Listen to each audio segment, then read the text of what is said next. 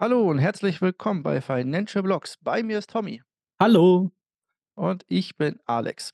Tommy, du bist doch sicherlich ein Fan des Kochens unter freiem Himmel, auch Grillen genannt, oder?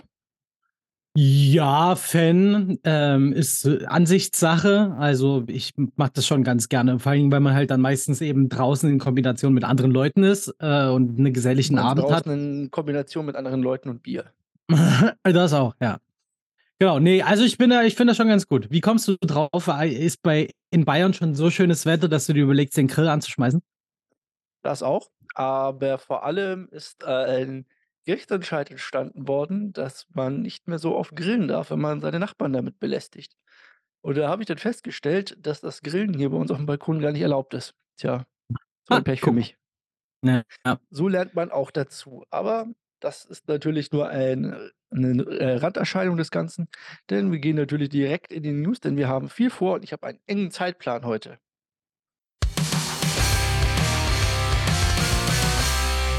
In den News sind wir heute bei Voyager und Binance mal wieder. Genau, mal wieder. Ähm, es gibt wieder Nachrichten dazu, die die Runde machen. Denn e nur kurz zusammengefasst, was da im Vorfeld passiert ist. Wir haben in den letzten Podcasts auch da drüber geredet. Voyager, ähm, der Finanzverwalter ist involvent insolvent gegangen und, ähm, halt grade eben durch die ganzen Crashes, die so im Krypto-Space passiert sind. Binance US hat dementsprechend ein Kaufgebot, äh, abgegeben, um diese Firma, äh, zu schlucken.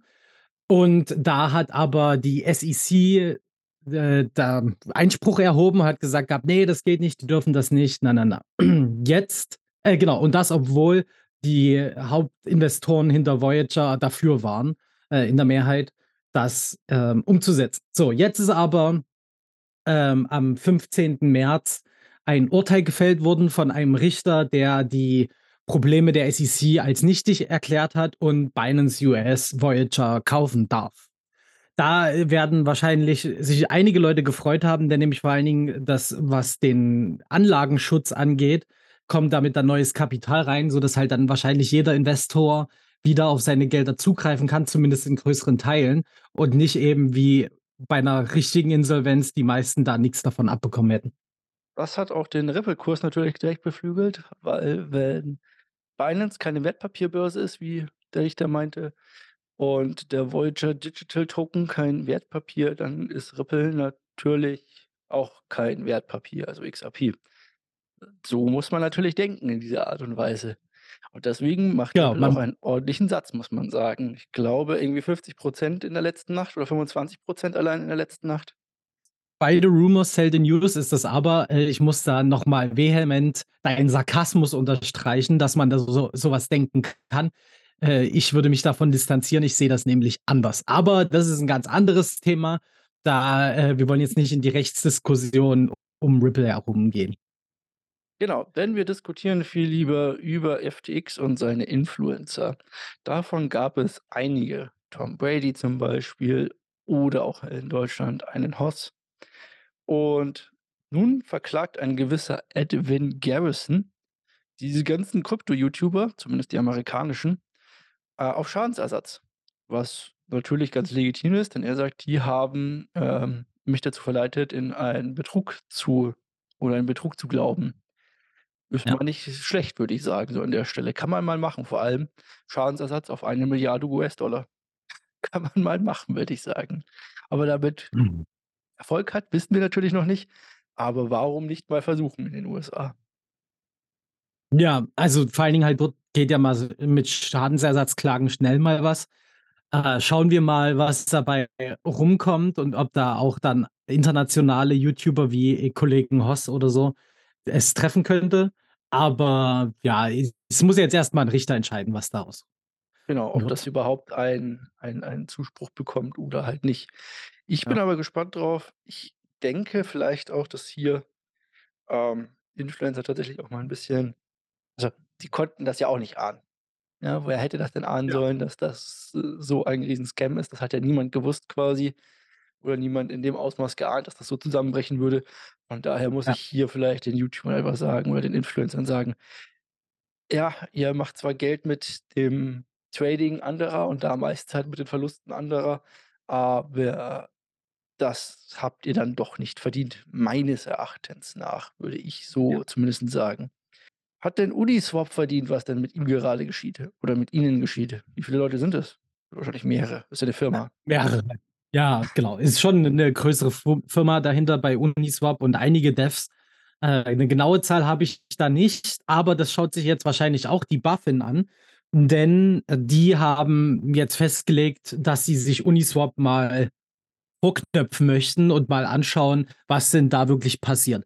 Ob also die Haupt die das Hauptproblem, was die BaFin da, ähm, auf 'n Tisch gelegt hat, ist A, dass, ähm, für ein Finanzprodukt Werbung gemacht wird oder auch ein überhaupt möglich ist, in 'nen Finanzprodukt zu investieren. Und die, ähm und die BaFin will jetzt prüfen, ob das denn an einer Firma festzumachen ist, nämlich Uniswap als Firma dahinter, oder ob das wirklich dezentral läuft und, ähm und die da gar keine Verantwortlichkeiten dafür haben und deswegen auch keine Lizenz benötigen würden in Deutschland. Und das ist wirklich 'nen ganz, ganz interessanter Fall, vor allen Dingen für alle deutschsprachigen, ähm, Projekte. Denn nämlich Uniswap ist der Vorreiter, ist die größte größte DEX, die es gibt. Und wenn die BaFin jetzt entscheiden sollte, das ist wirklich dezentral, dann können da ganz viele mit auf den Zug aufspringen und sagen: „Ey, guck mal, wir sind wir sind genauso wie Uniswap, wir sind dezentral. Ähm, wir brauchen keine Lizenz, deswegen können wir jetzt in Deutschland auch Geschäfte machen, ganz offiziell mit 'ner Firmensitz auch in Deutschland, ohne sich dann Gedanken machen zu müssen.“ Und das wäre schon phänomenal. Äh, ich hoffe ich hoffe, dass, ähm, Uni Uniswap das so formuliert bekommt auch, aber ich denke, die haben mittlerweile auch gut Budget für Anwälte, die ja ganz genau wissen, wie sie was, ähm, rüberzubringen haben gegenüber der BaFin. Auf jeden Fall könnte das Rechtsfallen sein. Es ist halt immer natürlich die Frage, inwieweit, äh, hat die BaFin überhaupt Anrecht auf irgendeine Firma, die im Ausland sitzt. Aber sie Ja. kann's zumindest den deutschen Bürgern ja auf die Finger klopfen und sagen: „Ihr dürft da nicht drauf drauf Ja. zugreifen oder eigentlich nicht damit hantieren“, sozusagen. Ist auf jeden Fall wieder mal etwas sehr Interessantes. Besonders weil es ja keine, ich sage mal, äh, ID gibt, mit der man sich gegen Uniswap gegenüber ausweisen könnte.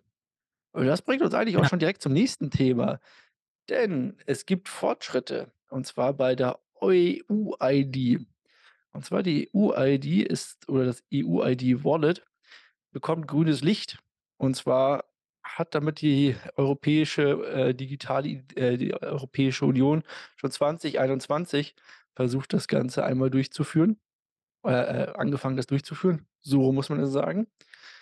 Und das Ganze soll jetzt weitergehen. Und zwar ich könnte jetzt hier, äh, noch aufzählen, was da alles mit reinkommt und wer dafür zuständig ist. Aber was vor allem für uns wichtig ist, ist, dass dort ein Zero Knowledge Proof dahinter stehen soll. Also, dass quasi niemand darauf zugreifen kann auf deine digitale Identität, wenn du es ihm nicht erlaubst. Und das finde ich sehr interessant natürlich an der Stelle. Ja. Ähm, so hat man die, äh, Anonymität und die volle Kontrolle über seine Daten. Man kann sich in der EU damit dann angeblich ausweisen und bekommt auch ein eigenes Wallet quasi mit dazu als EU-Bürger. Wahrscheinlich irgendwann mal sollten wir 2380 den, äh, EU den Euro dann digital einführen während das Internet schon lange nicht mehr existiert sozusagen. Aber das wäre dann natürlich eine schöne Sache, wenn man es dann auch nutzen könnte. Auf jeden Fall, auf jeden Fall. Also, ich, äh, kann die Skepsis manchmal verstehen, ähm, wenn es so um Zertifikate aufm Personalausweis geht oder sonst irgendwas, ähm, was Identität angeht. Aber wenn die wirklich sich daran halten, was sie versprechen und das auch nachvollziehbar ist für alle, finde ich das halt 'ne absolut großartige Sache, weil man damit einfach viele Hürden umgehen kann oder, äh, ignorieren kann, die man sonst so hat. Da ich meine, jeder, der irgendwie in Krypto unterwegs ist, hm, weiß, wie leicht das in Anführungsstrichen sein kann, mit 'ner Wallet sich irgendwo zu connecten und dann damit zu interagieren. Wenn damit auch gleichzeitig zertifiziert wird, dass du 'ne echte Person bist und man sich KYCs oder Ähnliches spart, ist das schon 'n ziemlicher Zugewinn. Ähm, ich finde das Ich finde das mega spannend, das Thema. Microsoft forscht ja auch so daran, vor allen Dingen klar für den amerikanischen Raum. Aber wenn das auf EU-Ebene wir da wirklich Vorreiter sollten mit so einer ID und das eben äh, immer noch betont halt nicht absoluter Bullshit ist, was sie da machen, dann ist das schon eine coole Sache. Genau.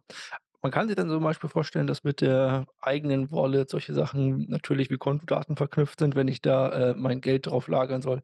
Aber auch die Geburtsurkunde, Zeugnisse und Ausweisdokumente könnten ja da gleich auch mit drauf sein. Habe erst Ja. neulich meine Geburtsurkunde gesucht, habe sie natürlich nicht gefunden, habe eine neue beantragt. Hat jetzt nicht wahnsinnig viel gekostet, hat auch nicht super viele Wochen gebraucht, also irgendwie 2 oder irgendwie so was. Aber es ist trotzdem natürlich wäre es toller gewesen, ich hätte das Ding einfach irgendwo digital gehabt und hätte es da einfach suchen können, anstatt in irgendwelchen verstaubten Ordnern in der Gegend rumzugucken. Ja, auf jeden Fall sehe ich genauso. Und der Witz an der Sache ist, ich habe damals schon vor 10 Jahren an Zertifikaten für für solche Sachen in Deutschland gearbeitet. Und, ähm und es gab einfach krasse Probleme. Ich hoffe, dass sie es jetzt geschafft haben, mittlerweile diese Probleme aus der Welt zu schaffen und, äh, das wirklich voranzubringen. Denn bei in Dänemark zum Beispiel gibt's das schon seit Ewigkeiten so. Da gibt's die Bürgerämter im klassischen Sinne so wie bei uns gar nicht mehr. Du kannst alles digital machen und das auf einem sehr hohen Sicherheitsstandard. Also, das ist schon ist schon eine gute Sache, wenn es richtig gemacht wird. Ich glaube, die Österreicher haben das auch. Kann ja mal, falls Österreicher das hören, gerne runterschreiben. Die haben das, glaube ich, mit dem Handy verknüpft und die sind da nicht so glücklich drüber, über diese Lösung, wenn ich mich da recht dran erinnere. Okay. Bei denen ist, glaube ich, irgendwie die digitale Identität mit dem Handy oder dem Handyvertrag auf jeden Fall auf dem Handy verknüpft. Und ich glaube, das war ist da drüben nicht so gut angekommen. Vielleicht auch, weil's wie bei uns der E-Ausweis nicht so viel Nutzen hat, aber wer Ja. weiß. Kann auch sein, dass das da ist. Im Zuge dessen gibt es natürlich auch immer wieder schöne News aus Deutschland, denn wir haben ja einen sehr engagierten Finanzminister. Ja, richtig. Und wir hatten auch schon einmal darüber gesprochen, wie engagiert er denn nämlich ist. Denn kurz nach der Wahl von Christian Lindner und der Entscheidung, dass er Finanzminister ist, hat er schon angekündigt, ein regelmäßiges Treffen zum Thema ähm, Finanzwesen zu machen und vor allen Dingen eben mit Fintechs auch zusammen. Also er hat jetzt wirklich zweimal im Jahr, letztes Jahr eingeladen und jetzt nämlich auch schon wieder, dass dort eben Vertreter von Banken und Fintechs zusammenkommen und über solche Sachen diskutieren. Und vor allen Dingen auch ähm, sind dort ganz interessante Aussagen gefallen. Also es war jetzt schon die letzten Male, wir hatten darüber berichtet, ganz spannend, in was für eine Richtung das so geht.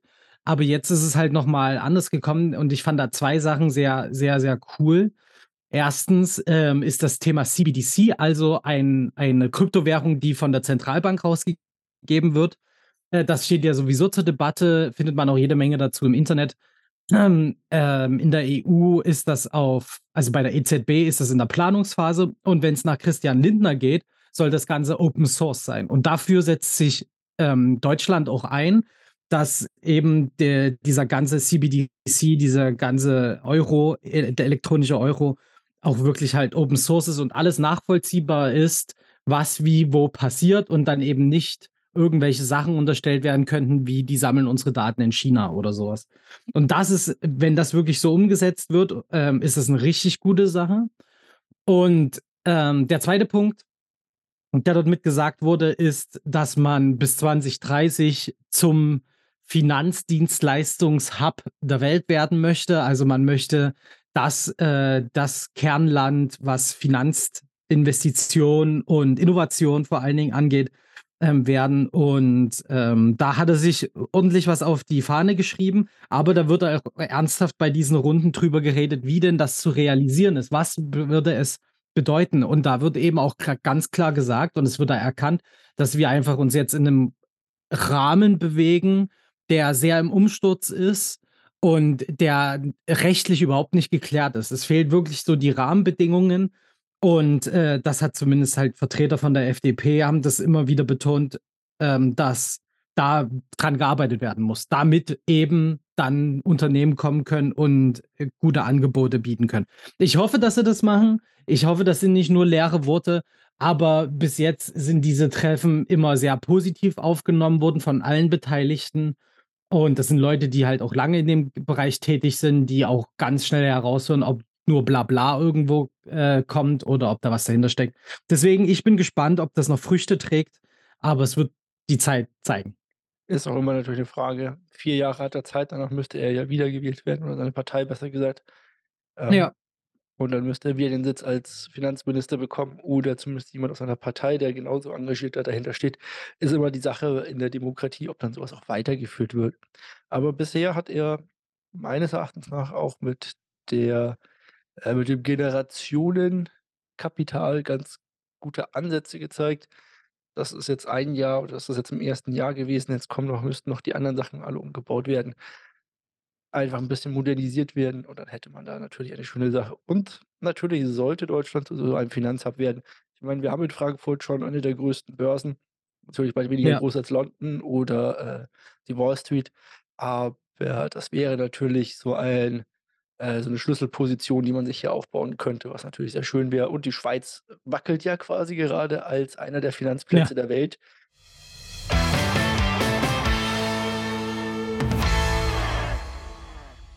Ja, der Markt steht an. J j Und wie immer unsere Marktübersicht, Makroökonomie und weniger makroökonomisch, ähm, auch mal klein wieder aufs Krypto runtergebrochen, aber wir fangen mal an mit dem, was denn passiert ist. Wir haben und da gibt es ich weiß nicht genau, von wem das Sprichwort kam, aber es gibt Wochen ne, es gibt, äh, Dekaden, in denen nichts geschieht und es gibt Wochen, in denen Dekaden geschehen. Und wir leben gerade in so einer Zeit. Wochen, in denen oder Wochen, in denen quasi ganze Dekaden an Happenings passieren. So unter anderem hatten wir eine Bankenkrise. Wir haben darüber schon letzte Woche gesprochen natürlich. Und jetzt müssen wir natürlich auch darüber reden, was daraus geworden ist, denn das Ganze flacht auch schon wieder ein bisschen ab, muss man ja hier natürlich sagen. Die ersten Schockwellen sind durchgelaufen. Am Anfang könnte man ja eigentlich fast sagen, beim Bankensterben stand die Silvergate Capital, über die wir ja auch gesprochen haben. Aber das Ganze hat sich ja durchgezogen mit irgendwelchen, ähm, Verheiratungen und Auflösungen und solche Sachen. Auch mit dessen, dass in der USA, ähm, die Silicon Valley Bank pleitegegangen ist und da es ein großes Aufruhr gab, weil plötzlich Anleihen benachteiligt wurden gegenüber Aktien Aktionären.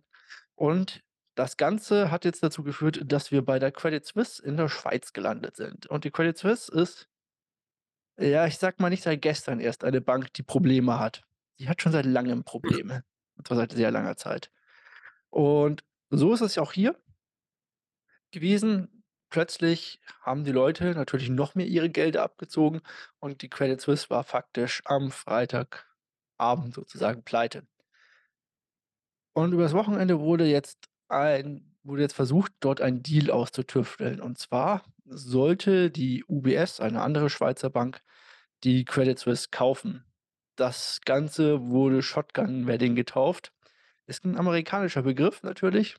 Ähm, heißt eigentlich, die FINMA, die Schweizer Bankenaufsicht, stand mit der geladenen Shotgun hinter der UBS und hat gesagt: „Entweder ihr kauft oder ihr macht das halt, äh oder wir drücken ab sozusagen.“ So ungefähr kann man sich das vorstellen.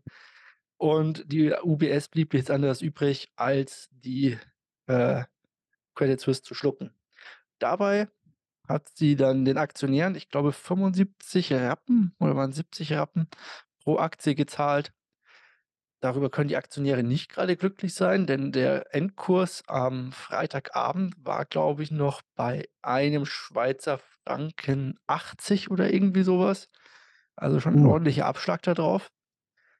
Natürlich, wären sie pleitegegangen, wären die natürlich komplett leer ausgegangen, aber die wurden nicht gefragt.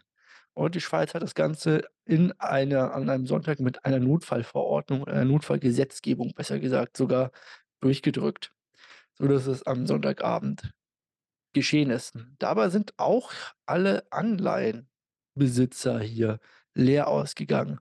Und das ist etwas, was es so in der Finanzwelt eigentlich nicht gab. Man muss dazu wissen, Fremdkapital steht bei einer Pleite oder bei so was immer über dem Eigenkapital. Bedeutet also, wenn ein Schuldner kommt, dann hat der immer ein Anrecht, dass erst die Schulden gezahlt werden oder ihm seine Schulden bis quasi bezahlt werden und er an sein Geld kommt und dann erst die Leute, die ihr eigenes Geld gegeben haben. Und das war in dem Fall anders, denn die Anleihen zumindest die erstrangigen Anleihen sind sozusagen einfach, ähm, wertlos geworden. Und die Aktionäre wurden bezahlt, zwar mit einem riesigen Abschlag, aber sie haben immerhin etwas von ihrem Geld bekommen und das gab's bisher halt nicht. Und das löst jetzt im Nachgang natürlich auch wieder Probleme auf dem Finanzmarkt aus, weil sich niemand sicher ist, ob denn seine Anleihen, die früher normal immer erstrangig waren, also die er, ähm, immer bekommen hat, jetzt denn noch als erstrangig gelten. Das werden wir in den nächsten Tagen und Wochen sehen, wie sich das ausspielt. Bedeutet nämlich, die Leute werden versuchen, diese Anleihen aus ihren Büchern zu bekommen, zumindest teilweise und dadurch wird natürlich da der Kurs sich ändern, diese Anleihen. Das geht natürlich hier nicht um Staatsanleihen, sondern um Anleihen von, äh, Firmen. Aber auch das ist natürlich schon eine sehr große, äh, Gefahr für den ganzen Markt. Mhm, also, ich finde finde den ganzen Aspekt ringsherum um die Schweiz total spannend, weil ich ich weiß nicht, inwieweit die Leute, die uns zuhören, so tief drin sind, aber die Schweiz hat ja schon 'n sehr stabiles System und hat sich immer darauf gerühmt, dass sie so ein extrem stabiles Bankensystem haben. Dass da jetzt so was passiert, ähm, ist wirklich 'n ernsthafter Treffer, auch für die Kredibilität des Schweizer Systems generell. Oder wie siehst Ja. du das? Ja, sehe ich auch so. Also, hier hat die Schweiz meines Erachtens nach nicht unbedingt schlecht gehandelt, weil sie musste irgendwas tun und und die Aufsicht. Ja. Aber das stellt auch so 'n bisschen natürlich das ich sage mal, das System Schweiz infrage, was da dranhängt. Denn man darf ja nicht vergessen, wenn wir in Deutschland gute Autos bauen und deswegen, äh, an unserem Export hängen, sage ich mal, hatte die Schweiz immer den Ruf, dass, äh, sie gerne das Geld von allen Leuten nimmt, egal von wem, egal woher das Geld stammt und dieses gut verwahrt hat. Gut, das ist auch Ja. schon lange her, dieses äh, dieses Identitätsproblem sozusagen, nachdem die Amis das nicht mehr wollten. Aber trotzdem waren die Banken oder galt die Schweiz immer als eine sehr sichere Bankenanlaufstelle natürlich. Also, hier finde ich, ist die Schweiz natürlich, ähm, so 'n bisschen angeschlagen. Das Ganze hat jetzt natürlich Auswirkungen und diese Auswirkungen gehen dann natürlich auch wieder nach Amerika und hier sind es vor allem die Großbanken, die JP Morgans dieser Welt, die von diesem ganzen von diesen ganzen Unsicherheiten profitieren. Und zwar ist in den USA im Zuge der Silicon Valley Bank und so, ähm, neue Schutzmaßnahmen aufgelegt worden. Das hatte ich letzte Woche auch schon 'n bisschen angesprochen. Jetzt muss ich hier noch mal vielleicht 'n bisschen genauer drauf eingehen. Und zwar, die Leute hauen bei den mittelständischen Banken ab, gehen zu den Großen. Die Großen bekommen dadurch neue Zuflüsse an Geld, das sie brauchen sozusagen, um nicht selber ihre Anleihen liquidieren zu müssen. Aber sie können jetzt auch einen wunderbaren Trick machen. Und zwar können sie die Anleihen zu einem hundertprozentigen Wertkurs äh, Kurswert, Entschuldigung, bei der Fed hinterlegen. Bedeutet also nicht mit dem Abschlägen, die die Dinger eigentlich jetzt, äh, real haben, Market to Market, sondern das, was ihm eigentlich mal in 10 Jahren wieder wert sind sozusagen. Die hinterlegen sie bei der Fed und können sich dafür einen Kredit nehmen. Dieser Kredit ist allerdings nicht kostenlos. Das heißt, die zahlen da drauf auch die 4,5 % Zinsen oder was auch immer die Fed grade als Leitzins halt hat. Bedeutet, hier ist also zumindest so 'n bisschen Sache mit drin, dass die darauf halt, äh, Zinsen zahlen müssen. Das ist so 'n bisschen so 'n Taschenspielertrick, könnte man jetzt natürlich sagen. Es sorgt aber dafür, dass natürlich die Banken erst einmal wahnsinnig viel oder die großen Banken vor allem wahnsinnig viel Liquidität bekommen und sich diese Notmaßnahmen quasi holen können. Und durch den Zulauf der, ähm, Anleger natürlich noch 'n bisschen mehr Geld dazu bekommen. Ist natürlich eine feine Sache für die, ist aber auch so 'n bisschen da bildet sich dann natürlich also, die Großen werden noch größer und das bringt uns wieder auf das Ganze ab irgend 'nem Zeitpunkt wird dann auch eine Bank nicht nur too big to fail, sondern auch too big to save. Ab irgend 'nem Zeitpunkt sind Ja. die Dinger dann so groß, dass du sie nicht mehr retten kannst. In den USA noch nicht so das Problem, aber die UBS hat jetzt, ich glaube, das 1,5-fache Kapital der Schweizer BIPs. Bedeutet, wenn diese Bank einmal umkommt oder umkippen würde, würde einmal das komplette Jahresbruttoinlandsprodukt der Schweiz ausradiert werden. Das muss man sich mal vorstellen von einem ganzen Land, nur weil eine Bank da dranhängt. Also, ist eigentlich zu groß. Eigentlich muss die Bank wieder zerschlagen werden, sobald 'n bisschen Ruhe eingekehrt ist und aufgeteilt werden in kleinere, weil das das kannst du dir eigentlich gar nicht vorstellen, dass so was dann mal passieren könnte. Wie willst du das denn noch retten als Schweiz? Na ja. Dezentralisierung. Genau. Dezentralisierung kauft Bitcoin und am besten nehmt ihr dazu auch gute Börsen. Aber zum Krypto kommen wir gleich, denn wir haben natürlich noch ein paar Daten auch dazu bekommen. Und zwar kam, ich glaube, am Dienstag, für euch ist ja Donnerstag, wenn das Ganze rauskommt, Dienstag die News raus äh, über die Inflation in Großbritannien und die war deutlich höher als erwartet.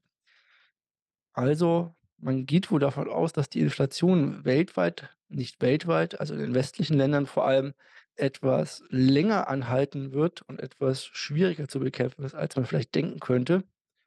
Und deswegen hat natürlich auch die EU standesgemäß die Leitzinsen um 50 Basispunkte erhöht letzte Woche.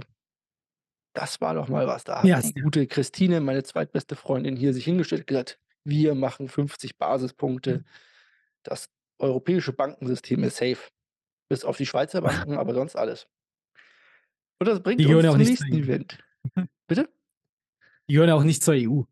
Ja, die gehören auch nicht zur EU, aber irgendwie wird das immer beim Schwei we wird die Schweiz lustigerweise, wenn's um europäische Banken geht, immer mit dazugerechnet. Ich habe das auch noch nie ganz verstanden. Aber wir kommen auf jeden Fall dann für euch schon eine alte Hausnummer. Für uns liegt das noch in ein paar Stunden Entfernung. Die FED-Sitzung heute. Es geht drum, ob wir Jerome Powell kuschen sehen und er 0 Basispunkte anhebt, also gar nichts, oder ob er 25 Basispunkte anhebt. Denn davon geht der Markt derzeit aus. Wird er aufgrund des Bankenbebens in den USA sagen: „Na ja, wir müssen die Inflationsbekämpfung hinten anstellen und dafür die Banken retten?“ Oder aber wird er sagen: „Na ja gut, die Banken, wir haben jetzt 'n paar Taschenspielertricks hier rausgeholt, haben ein paar Notfallprogramme aufgelegt, damit sind die Banken erst mal safe und wir können weiter der Inflationsbekämpfung dienen.“ Was natürlich auch ehrlich gesagt so 'n bisschen linke Tasche, rechte Tasche ist, denn auf der einen Seite wollen sie den Leitzins einfach erhöhen. Auf der anderen Seite haben sie innerhalb einer Woche mal eben 300.000.000.000 äh, US-Dollar an Balan auf ihrem Balance Sheet, also quasi, äh, wieder an Geld gedruckt innerhalb der letzten Woche. Das war 4 Ja. Monate Quantitative Tightening, also das Rausnehmen von Liquidität aus dem Markt mal eben in einer Woche ruiniert sozusagen. Muss man Ja. sich mal vorstellen. Was würdest du mit 300.000.000.000 machen? Alles. Ah, guck da. Ähm, alles. Also, ich w keine Ahnung. Also, ich würde erst mal schön Urlaub machen, auf jeden Fall. Auf den Cayman Islands, damit du keine Steuern auf deine 300.000.000.000 zahlen musst? Ah, ah, du, ey, wenn ich selbst wenn ich 40 Milliard also 40 % weggebe, kann der Staat gerne haben, ist mir scheißegal. Da tue ich noch was Gutes. sehen. Da findet man auf jeden Fall irgendwas, wo man sich niederlassen könnte für das bisschen Geld. Ähm, Ja. kann man auch Elon mal hallo sagen vielleicht, denn der fordert ja, dass 0,5 % oder 50 Basispunkte sogar gesenkt werden heute. Ist vielleicht nicht ganz uneigennützig, denn dadurch würde natürlich sein Tesla ein bisschen mehr wert werden und er könnte sich darüber freuen. Also, heute Abend wieder wichtig, die Entscheidung. Ihr wisst dann schon, wie's ausgegangen ist. Wir wissen's jetzt noch nicht. Aber wir haben natürlich auch noch Daten für die nächste Woche und die wollen wir euch natürlich nicht vorenthalten. Und zwar habe ich diesmal ganz wichtig dabei, der Zinsentscheid im Schwitzerland, der SNB. Der Zinsentscheid kommt. Und zwar wird dort prognostiziert nichts. Lustig, also es war vorher mal also der letzte Zinserhöhung war, ähm, 1 % und jetzt weiß man nicht, was da kommen wird. Wer soll das auch wissen sozusagen? Also, hier gibt es derzeit keine Prognosen. Wir haben aber am Donnerstag um 1:00 nachts, warum auch immer, den EU-Gipfel in der Eurozone. Dabei werden Sachen besprochen. Ganz tolle Sache. Dann haben wir am Donnerstag noch die Erstanträge für die Arbeitslosenunterstützung der letzten 4 Wochen. Das ist natürlich ein wichtiger Indikator. Wie geht's da weiter? Mit den äh, mit dem Arbeitsmarkt in den USA. Dann haben wir die verkauften Häuser oder neue Häuser, besser gesagt, äh, des letzten Monats in den USA. Hier sehe ich das nächste Problem und hier könnte das nächste Problem auf uns zukommen. Und zwar, wenn der Häusermarkt in den USA die Grätsche macht. Das hatten wir 2008 schon mal. Da ist dann ganz schnell Essig im ganzen System auf der Welt. Deswegen hier sehr interessant zu sehen, wie denn das Ganze ausschaut. Es wird ein riesiger Rückgang erwartet. Also, im Gegensatz zum vorigen Monat, wo nur 7,2 % neue Häuser entstehen sollten, sind das jetzt 1,6 %. Das wäre mal ein Rückgang. Ja. Ähm, dann haben wir natürlich hier so Sachen wie am Donnerstag? Ne, Donnerstag hatten wir gerade, da war ich schon. Und zwar am Freitag haben wir noch die Auftragseingänge für Güter in den USA und den Einkaufsmanager-Index für das Gewerbe in Deutschland. Das wäre auch mal wieder schön, wenn der natürlich steigen würde.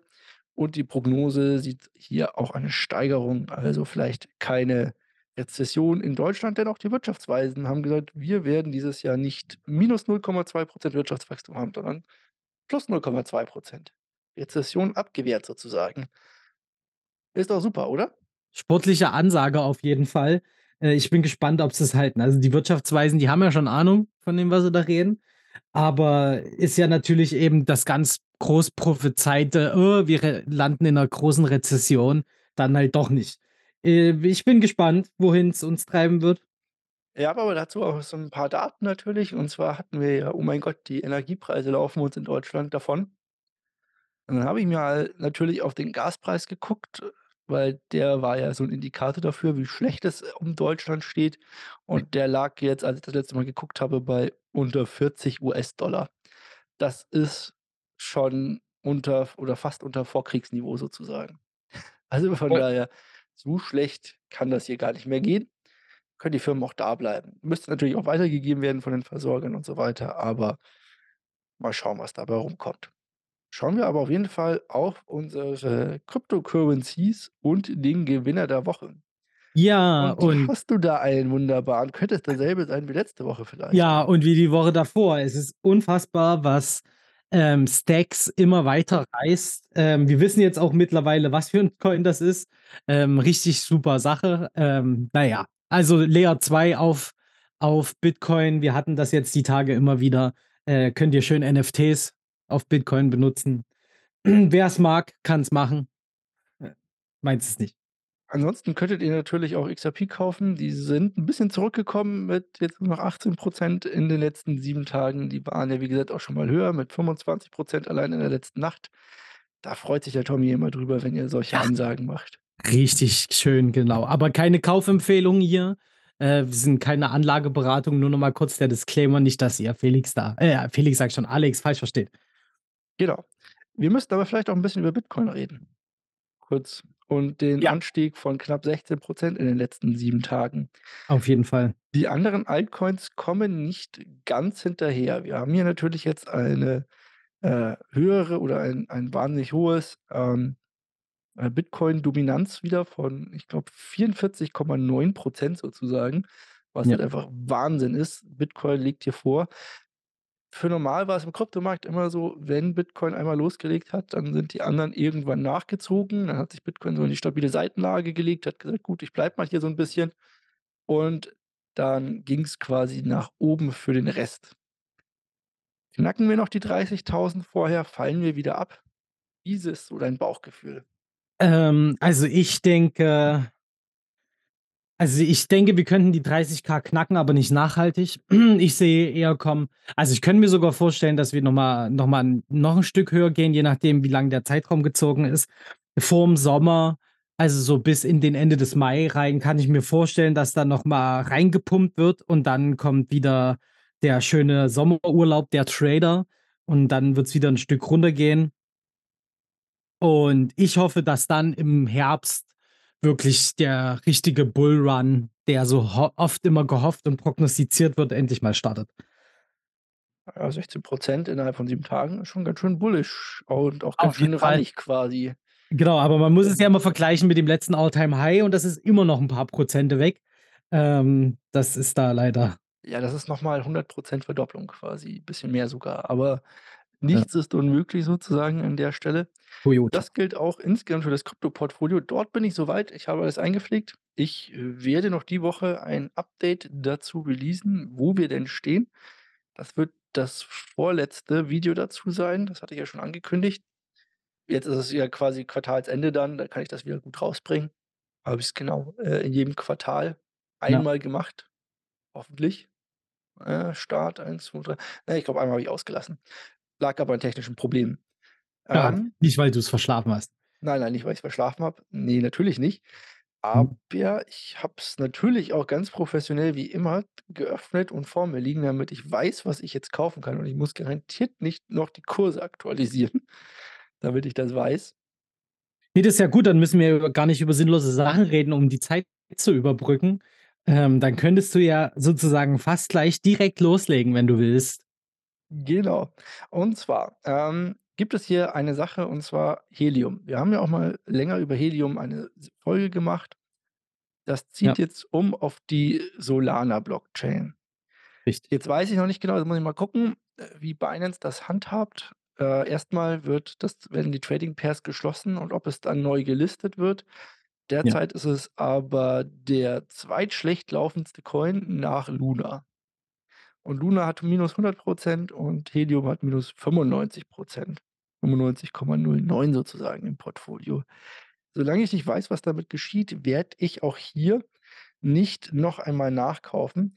Aber ich habe Atom noch in meiner Liste und die werde ich mal nachkaufen, denn die stehen mit minus fünfunds äh, 57 % auch nicht sonderlich gut da und könnten einmal Nachkaufen vertragen, würde ich sagen. Besonders, weil sie auch grade wieder 'n bisschen zurückgekommen sind. Da kann man das mal Ja. machen. Die da muss man wirklich sagen, Atom, also Cosmos, ähm, ist hängt hing ja sehr stark mit Luna zusammen und hat da halt 'n ordentlichen Treffer abbekommen. Heißt aber nicht, dass das Protokoll oder das, was die machen, dahinter Quatsch ist. Also, es ist trotzdem richtig coole Sache. Ähm, das mit äh, Luna war da halt 'n harter Rückschlag. Ein harter Rücksetzer, genau. Und ich habe sie lange nicht mehr gekauft, wie ich hier sehe. Von daher kann ich da mal wieder eine Sache investieren. Ich hatte sie, äh, nach dem Kauf einmal nachgekauft, ähm, aber der Kurs ist jetzt so weit zurückgelaufen, da kann ich ruhig noch mal 'n Zehner reinschmeißen. Und Alex, möchtest du heute noch was sagen? Ja, ich möchte natürlich sagen, hört nicht auf uns, fällt eure eigenen Entscheidungen, aber was ihr oder bei dem ihr auf jeden Fall auf uns hören sollt, ist, dass ihr abonniert und 'n Like dalasst oder uns einen Daumen hoch gebt oder bei Spotify eine Bewertung schreibt oder bei Apple eine Bewertung schreibt, Apple Podcasts oder jetzt auch ganz neu bei YouTube Podcasts, was auch immer das ist. Wir sind auf jeden Fall ganz vorne mit dabei. Als einer der ersten deutschen Podcasts waren wir direkt am Start, als das Feature released wurde. Weiß nicht, ob's euch aufgefallen ist, aber wir sind auf jeden Fall ganz vorne mit dabei und deswegen lasst uns auch dort einen Kommentar da. Und dann bis nächste Woche. Ja, ich freue mich. Bis nächste Woche.